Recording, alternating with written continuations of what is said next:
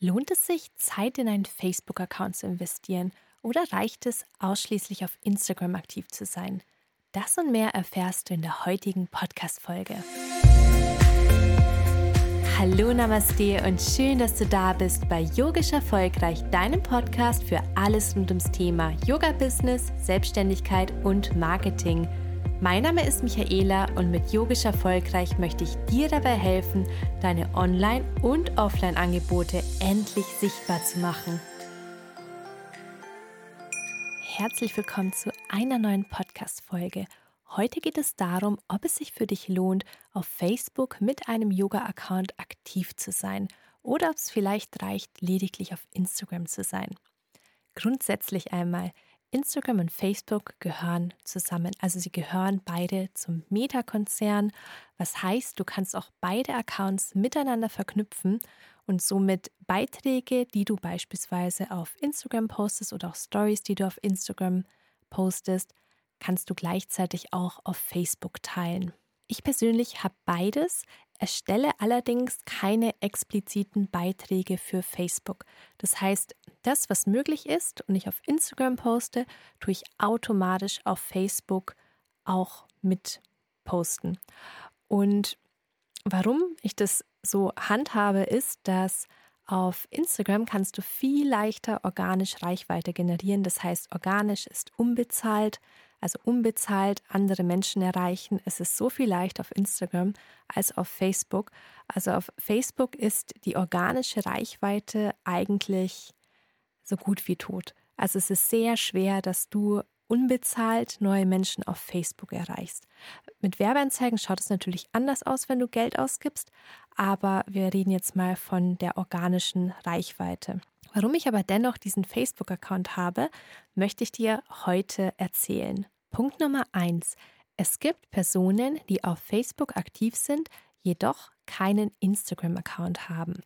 Ich habe selbst Teilnehmerinnen in meinen Kursen, die nicht auf Instagram sind, jedoch auf Facebook und somit meine Beiträge, meine Stories ansehen. Und andererseits könnte ich diese Personen eben nicht erreichen, außer natürlich, ich würde eine E-Mail schreiben und so weiter und natürlich bei den Yogastunden selbst.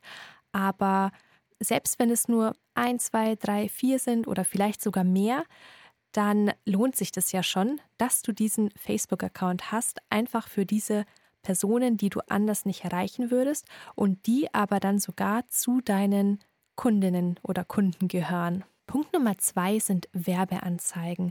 Und zwar, du kannst zwar auch über Instagram direkt Werbeanzeigen schalten. Zum Beispiel gibt es ja manchmal den Punkt Beitrag bewerben, was ich dir übrigens nicht empfehlen würde, das zu machen, weil ich das als absolute Geldverschwendung ansehe.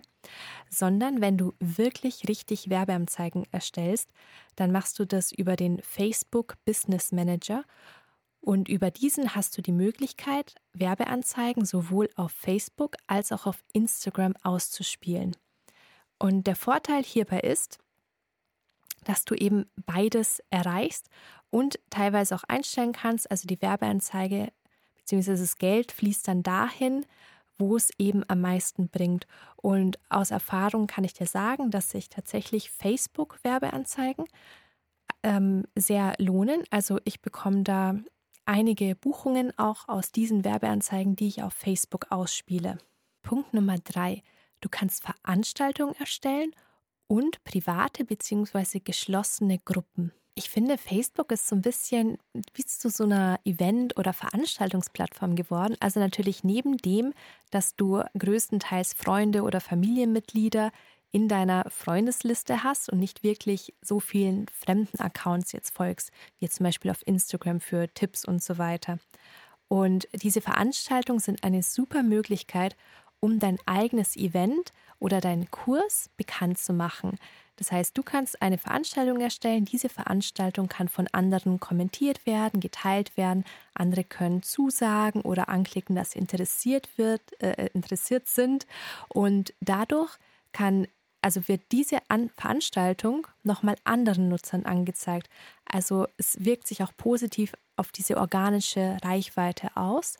Und ähm, die schaffst du eben, indem du diese Events kreierst auf Facebook.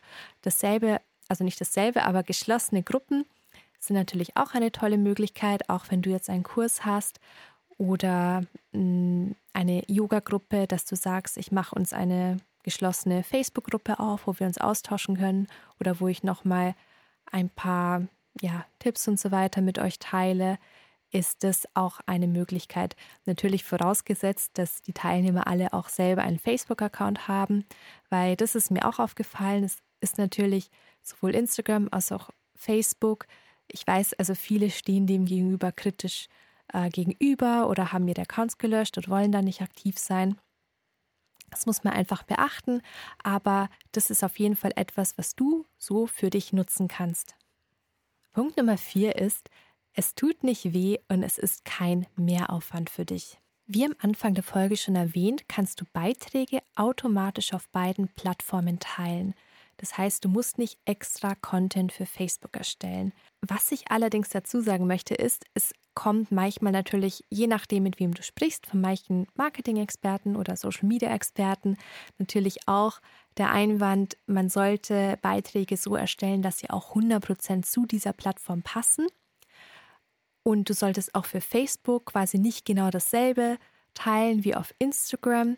Also das kann man natürlich äh, machen und oder zum Beispiel solche Sachen wie die Hashtags, die du jetzt auf Instagram verwendest, die sind für Facebook nicht wirklich relevant. Die könntest du jetzt rauslöschen aus jedem Beitrag oder vielleicht den Text umschreiben oder wirklich extra Beiträge für Facebook erstellen.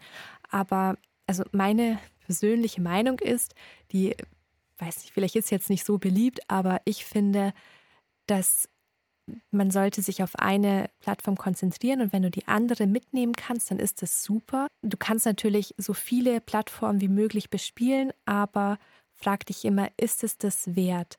Also ist es deine extra Zeit wert, dass du jetzt dann nochmal was aufwendest, um nochmal explizit einen separaten Beitrag für Facebook zu erstellen? Meiner Meinung nach ist es das nicht. Oder zumindest erreiche ich halt viel mehr Konten auf Instagram als jetzt auf Facebook. Und ja, dann ist es halt doppelt drin, wenn mir jemand auf beiden Plattformen folgt. Aber für mich ist es okay. Und du kannst es einfach für dich überlegen, ob du vielleicht auch mal extra Beiträge erstellst oder es einfach so teilst. Ich denke, damit hat sich dann auch die Frage erübrigt, ob sich allein ein Facebook-Account lohnt und man keinen Instagram-Account Instagram braucht. Dazu kannst du dir auch gerne nochmal Folge 1 anhören, wo ich darüber spreche, ob sich ein Instagram-Account bzw. ein Yoga-Account auf Instagram für dich lohnen kann.